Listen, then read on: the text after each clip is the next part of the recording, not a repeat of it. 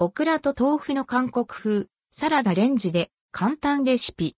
さっぱりだけど味わい深い一品。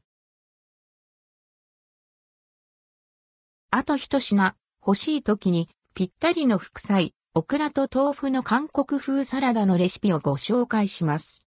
火を使わず、レンジで作れて簡単です。オクラと豆腐の韓国風サラダ。材料オクラ8本豆腐 150g 白ごま小さじ2、韓国海苔適量。タレ醤油小さじ2砂糖小さじ1酢小さじ2、鶏ガラスープの素小さじ1ごま油小さじ2ニンニクチューブ、約1センチメートル。作り方1、タレの材料をすべて混ぜておく。2、オクラを洗って、ヘタの部分を切り、3から4等分に斜め切りする。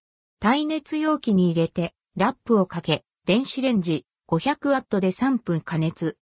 3、オクラにタレの半分をかけて和える。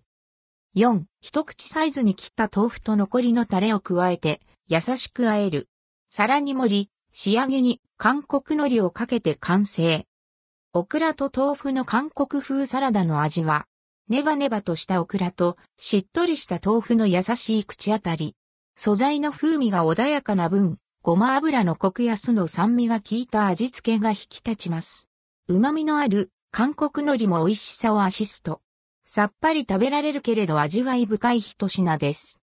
お好みで醤油を減らしてコチュジャンを足しても OK。コクのある甘辛味に仕上がって美味しいですよ。